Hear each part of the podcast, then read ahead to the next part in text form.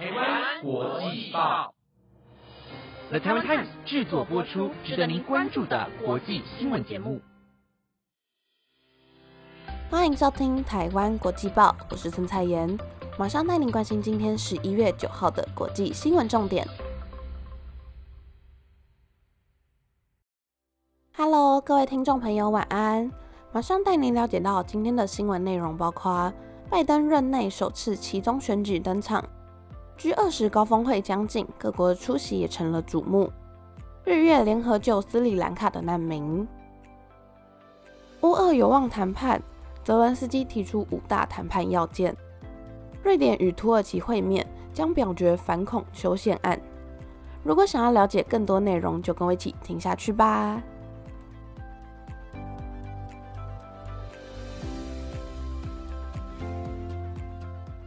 首先带您关心发生在十一月八号的美国其中选举，选民在经济衰退与通货膨胀的阴影下进行了投票。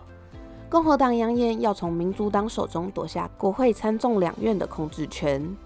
这次的选举将改选众议院全院四百三十五席、参议院一百席中的三分之一，以及一系列州级的职位。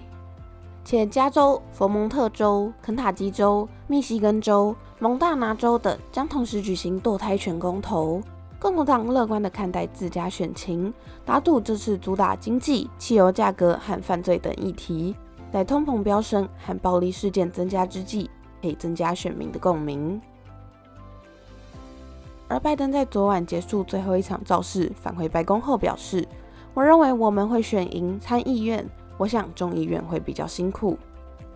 被问到之后治理国家将面临的实际状况，拜登则表示感觉会更加艰难。而如果共和党真的取得政权，民主党籍的总统拜登将会遭到国会的掣肘，在后面的任期两年，恐怕将会陷入跛脚的局面。另外，共和党掌控国会两院的另外一个意义，可能会使前任总统川普受到激励，决心卷土重来，角逐二零二四年的白宫宝座。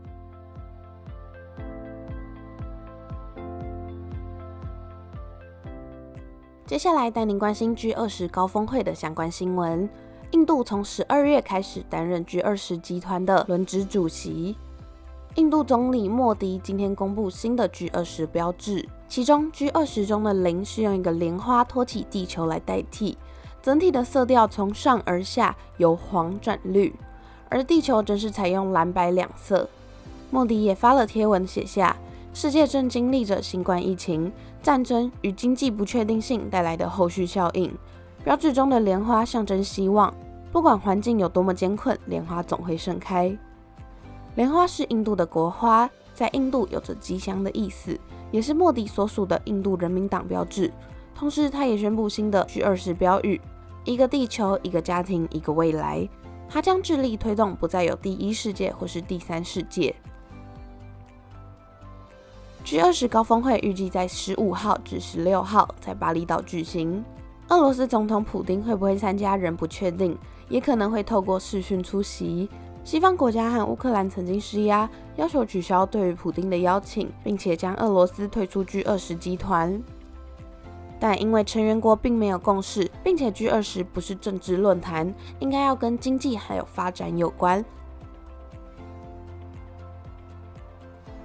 另外，泽伦斯基可能也会使用视讯的方式来出席。但他先前曾表示到，如果普京参加，他可能就不会出席。其他包括美国总统拜登与中国主席习近平在内的多位领导人都有望出席 G 二十会议。至于拜登是否安排与习近平的双边会议，目前仍无法确定。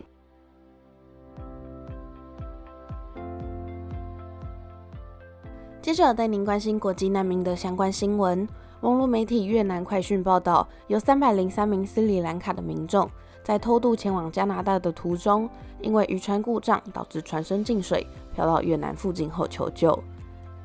一艘日籍船只获讯后赶赴将人救起，越南也赶紧派船只支援。船上的民众最后被送往越南头顿市。报道指出，Lady R 三号渔船航行至距离越南头顿海角东南方向约两百五十八公里处。因为故障导致船身进水，再加上当时天气非常不好，风力达六级到七级，又遇到大浪，才会发生船身进水的意外。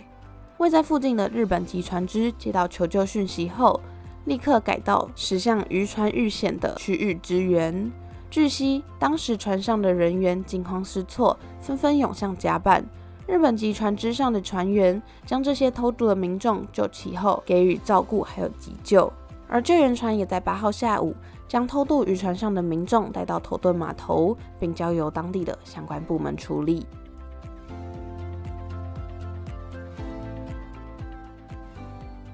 下一则新闻带您关心：土耳其总统埃尔段在今天接待瑞典总理克里斯特森后，表示到这个月将会再召开一次会议。瑞典希望说服土耳其放弃反对瑞典加入北大西洋公约组织的立场。埃尔段表示道：“我们希望这个月底在斯德哥尔摩举行联合会议时，能够看到更加正面的成果。”埃尔段还表示道：“诚挚的希望瑞典能够加入这个以美国为首的军事联盟。”自从俄罗斯入侵乌克兰后，瑞典和芬兰放弃长期奉行的军事不结盟政策，申请加入北约，但遭到土耳其的反对。埃尔段要求芬兰和瑞典引渡库尔德工人党的成员。因为库尔德工人党数十年来一直反抗土耳其，被列为恐怖组织。埃尔段表示道：“我们理解他们对于安全方面的忧虑，也希望瑞典能够回应我们的担忧。”瑞典国会则在今天表示道：“下周将会表决一项有望加强反恐法条的宪法修正案，并且有可能会引入新法，以限制涉及恐怖主义团体的集会自由。而这个也是土耳其批准斯德哥尔摩加入北约的关键条件。”国会预计在这个月的十六号投票，如果通过的话，将会从明年的一月一号开始施行。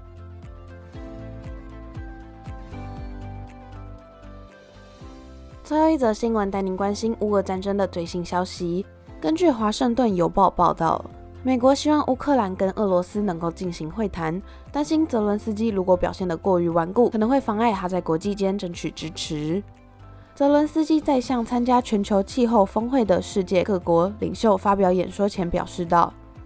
任何认真对待气候议程的人，也应该认真地对待立即阻止俄罗斯侵略、恢复我们的领土完整以及迫使俄罗斯进入真诚和平谈判的必要性。”他也表示到，乌克兰曾经一再的提议进行这种谈判，但却总是遭到俄罗斯的疯狂回应，包括新的恐怖攻击、炮击或是勒索。泽伦斯基强调，乌克兰愿意和俄罗斯真诚的谈判，也保持着开放的态度，同时也提出五大条件：首先，必须确保乌克兰领土完整，赔偿战争损失，遵守联合国宪章，惩罚所有战争罪犯，并承诺战争不会再次发生。不过，乌克兰的官员最近几天也重申立场，表示只要普丁还是俄罗斯的总统，基辅就永远不会与莫斯科谈判。并表示愿意与未来继任普丁的人谈判。泽伦斯基的顾问波多利亚科接受意大利共和报访问时表示道：“与普丁谈判意味着放弃，我们永远不会送他这份礼物。”